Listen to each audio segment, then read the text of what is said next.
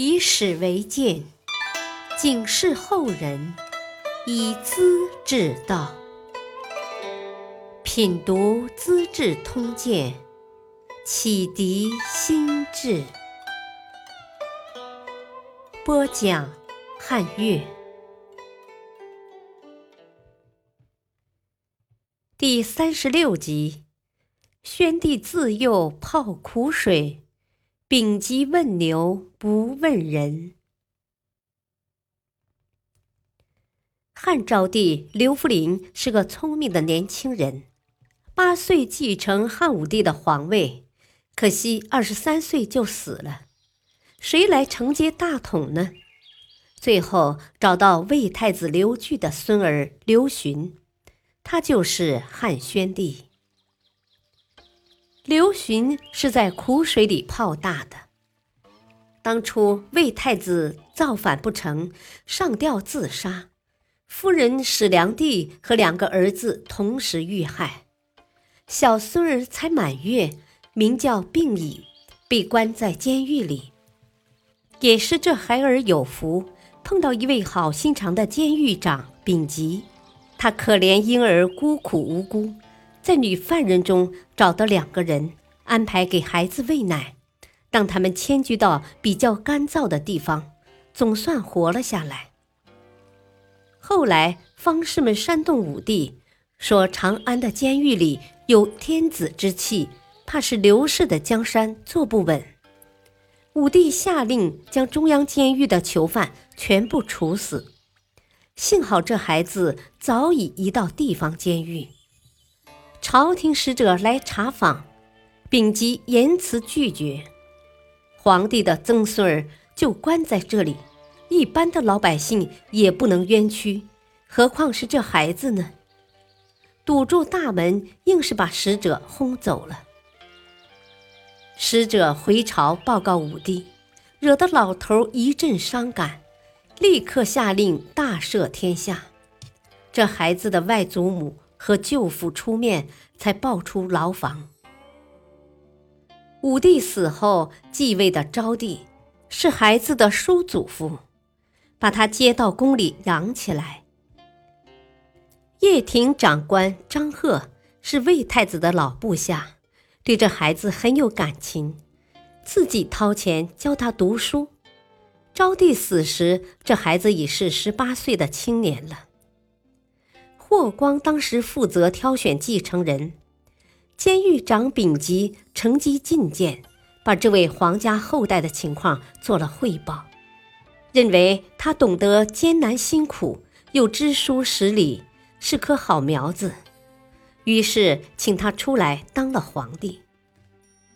宣帝初即帝位，是关心百姓疾苦的，他常常说。百姓最恨的是贪官和酷吏，没有贪污，没有冤案，心里就踏实了。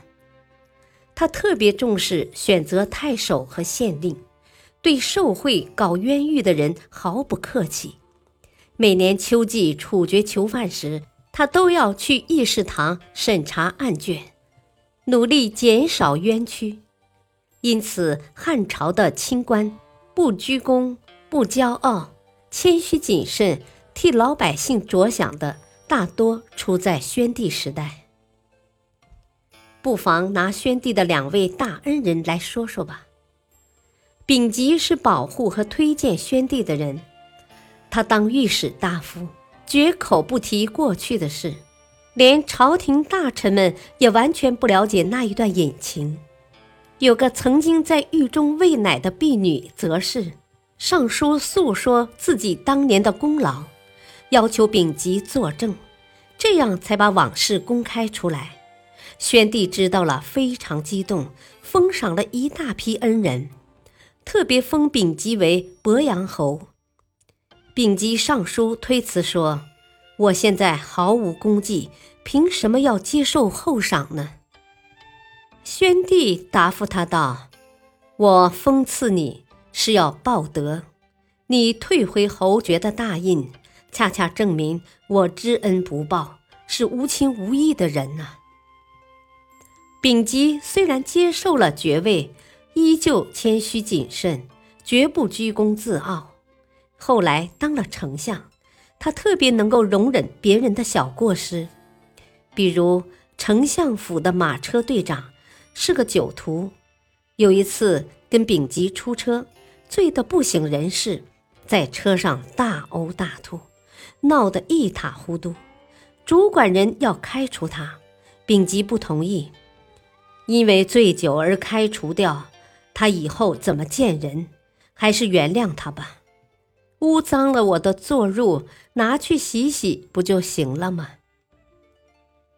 这位酒鬼对边塞的情况很熟悉，后来还立了大功。一天，丙吉上街，恰逢皇帝准备出行，路上戒严。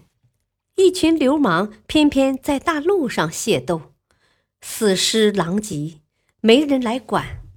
丙吉只当没看见，根本不理睬。忽然，一条黄牛从旁边窜过，呼呼喘气，舌头伸在嘴巴外面，白沫直流。原来牧童正追赶他呢。丙吉赶忙下车拦住牧童，问他追了多远。为什么那样热呢？表现得特别关切。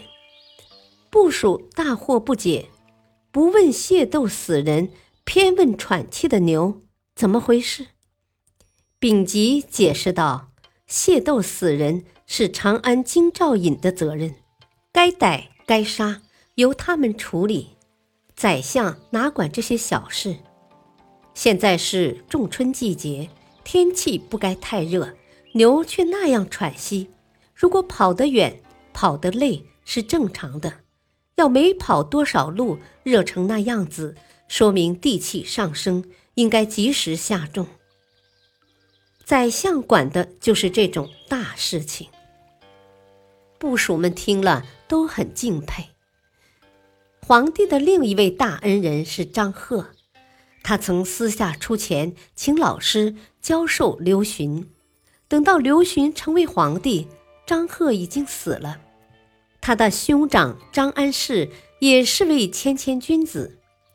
宣帝为了报答张贺，特地封赐侯爵，设置两百户守墓人。张贺没有儿子，过继来的张世安的小儿子张彭祖，小时候曾和宣帝同堂读书。宣帝特地封张彭祖为关内侯，张世安一律推辞。宣帝说：“这一切不是给你的，全是为了张贺呢。”张安世才没敢多说。张安世父子都是侯爵，权势很大，他们非常谨慎，增加的俸禄一概不要。张安世每次参与朝政讨论。做出决定后就请病假，把自己关在家里，好像根本没过问似的。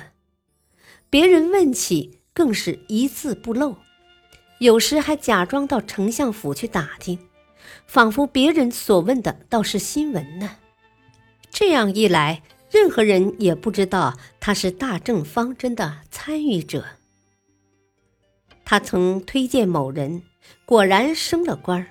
这人专门来感谢他，怒目圆睁，呵斥道：“推举人才为国家办事是我们的责任，完全是公事公办。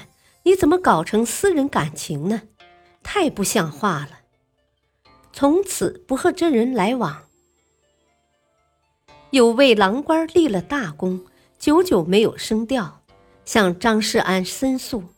世安说：“你有功劳。”朝廷心中有数，作为人臣应该努力做事，怎么自己跑来夸耀呢？说罢，挥手将他赶出大门。不久，这位郎官得到提升，他哪里料到，恰恰是张安世的举荐呢？像张安世和丙吉这样的人，在宣帝时期还不是个别的，为什么呢？上行下效，自然形成了良好的官风和民气。感谢收听，下期播讲：公太守卖刀买牛，韦玄成拒绝官爵。敬请收听，再会。